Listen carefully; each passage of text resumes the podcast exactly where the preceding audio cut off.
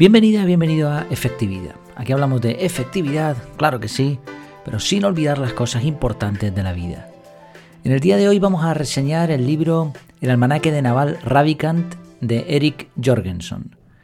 Es un libro muy interesante que había leído recientemente en paralelo con otro de eh, Invicto de Marcos Vázquez y, y, con otro libro más también sobre ciencia y bueno, y lo había dejado ahí abandonado eh, por alguna razón que te comentaré después. Paradójicamente, el almanaque de Naval Ravikant no lo escribió Naval Ravikant, sino otro autor, Eric Jorgensen. Y la cosa no queda ahí de paradojas o de ironía, porque el prólogo es de Tim Ferris, que es también un autor conocidísimo, que además hace años se comprometió a no escribir prólogos para otros libros, pero aquí se saltó su propia norma. En realidad el libro es una colección de dichos y enseñanzas de Naval más o menos ordenadas según temáticas. El propio autor dice, he recopilado sus ideas más poderosas y útiles en sus propias palabras, las he ido tejiendo en hilos que resultarán comprensibles y las he organizado en secciones para facilitar las referencias. Así que el libro no profundiza en la vida de Naval, sino que se centra en dos ideas, básicamente, riqueza y felicidad.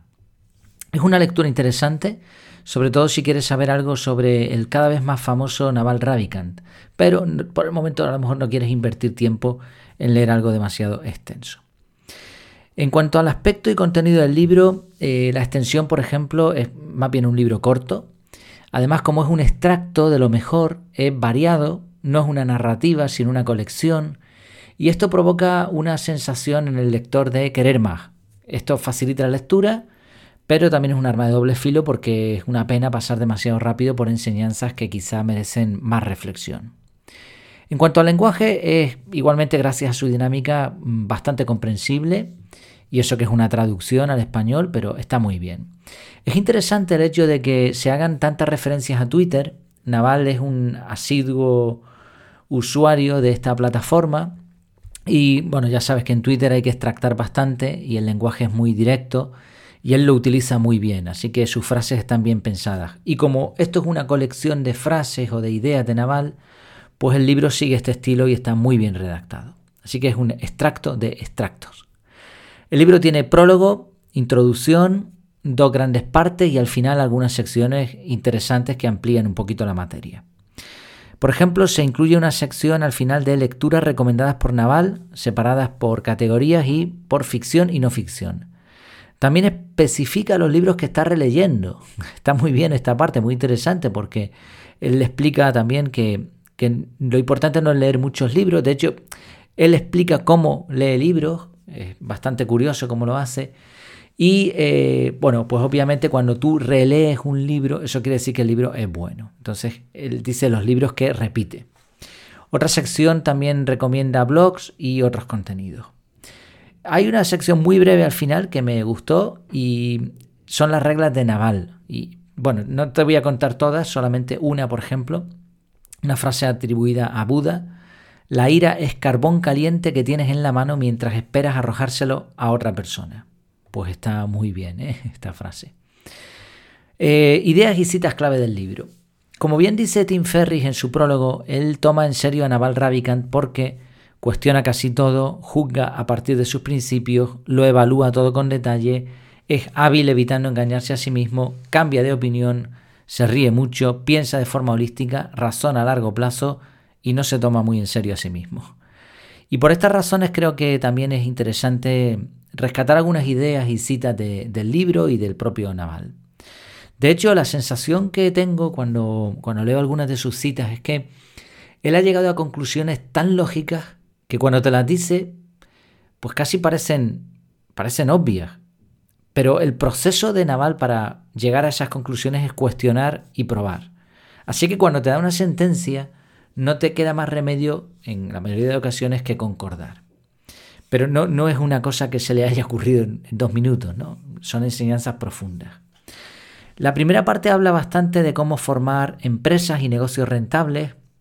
Tiene sentido porque Naval es un empresario de éxito. Y, por ejemplo, te, resumo la clave para que un negocio funcione de forma sencilla, según Naval. Él dice, toda la tecnología fue en un momento dado puntera, El petróleo, el coche y otros inventos eran una innovación hasta que dejaron de serlo. Bueno, perdón, esto no es una cita literal, esto es un resumen de varias citas que he hecho yo. Eso, el petróleo, el coche y otros inventos son innovación hasta que dejan de serlo. Cuando ya no son innovación, no funcionan, dejan de funcionar o por lo menos no te hacen rico. Pero a los que apostaron por esas novedades sí que los hicieron ricos.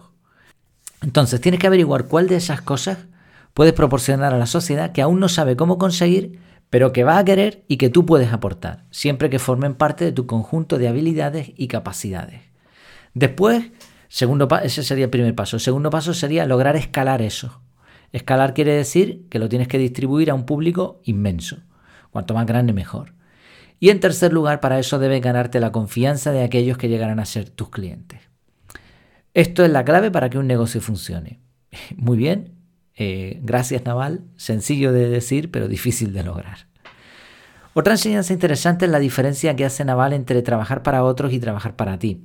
En el libro se ven algunos, bueno, algunas Mm, frases que tienen que ver con la vida de Naval y cómo él emprendió y, cómo él veía el dinero.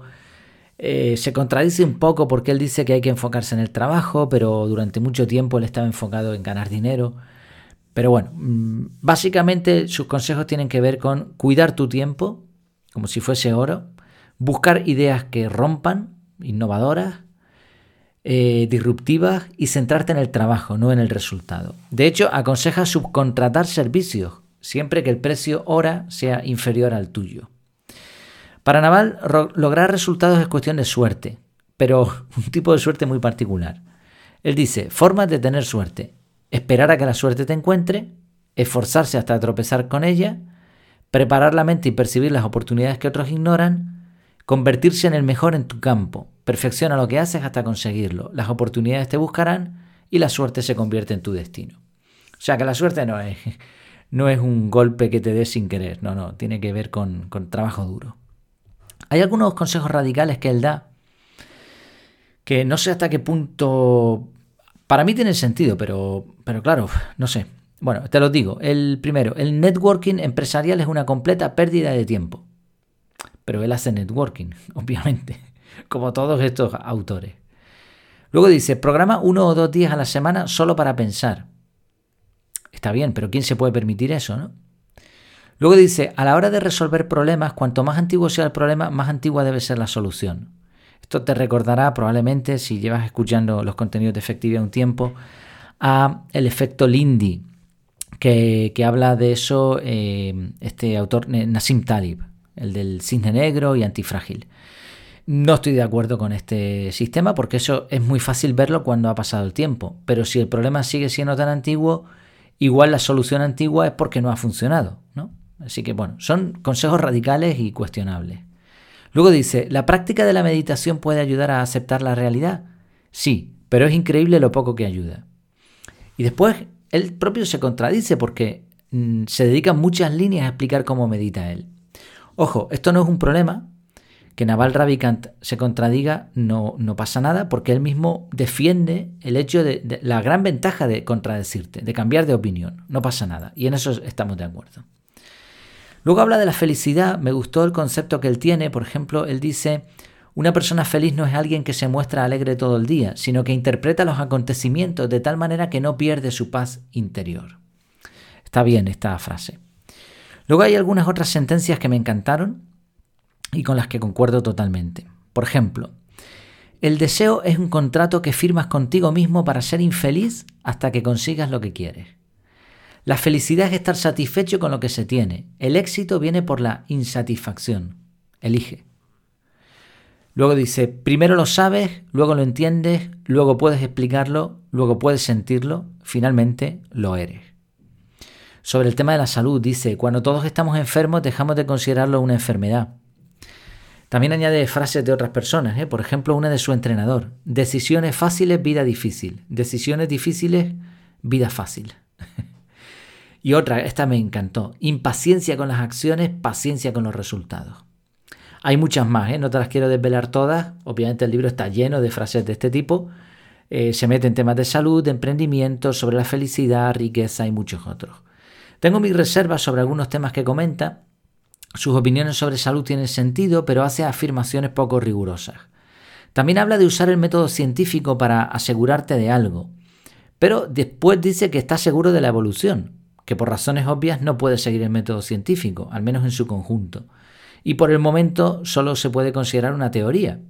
Eh, me hace mucha gracia cuando los científicos serios dicen, no, la, evolución es un hecho, la evolución en su conjunto me refiero, ¿eh? que el ser humano ha evolucionado en los últimos 200 años es fácil de comprobar porque tenemos registro. El problema precisamente es cuando hablamos de la evolución de las especies.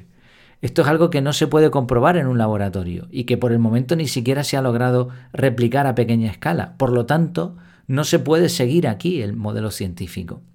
Y por eso precisamente, si somos rigurosos científicamente, la evolución en su conjunto es una teoría. Entonces, él vende muy bien eso de, usar el método científico para todo, pero después hace afirmaciones como esta con las que no utiliza el método científico. Esto es algo que observo en muchos de los libros que leo, sobre todo cuando los ves desde un punto de vista crítico. El hecho de ser muy inteligente y que hayas acertado en muchas cosas en tu vida, y, a mí me pasa también a veces, o sea, yo a veces digo cosas y, después me lamento y digo, pero ¿por qué he dicho esto si esto no, no lo tengo claro ni yo mismo? Pero es eso, si alcanzas ciertos conocimientos, si lees muchos libros, si haces muchas pruebas, si te arriesgas, si llevas, llegas a ciertos niveles en donde te codeas con, con un perfil de personas, puedes llegar a creerte que estás acertando en todo. Y realmente el nivel de acierto no es nunca completo. Nos equivocamos mucho y la clave está en aprovechar esos errores. Entonces este tipo de autores que han alcanzado cierta fama, pues se les nubla un poco el juicio y a veces expresan cosas que cualquier persona podría contradecirles fácilmente. Entonces, bueno, pues es una enseñanza también que uno saca. No pasa nada porque, oye, de un libro, tampoco yo pretendo que un libro sea 100% correcto durante mucho tiempo y que además yo esté de acuerdo con todo. Hasta el mejor de los libros eh, puede haber cosas que aunque sean ciertas, no, puede llegar a comprenderlas todas. Entonces, bueno, pues esto es importante, leer libros con un espíritu crítico.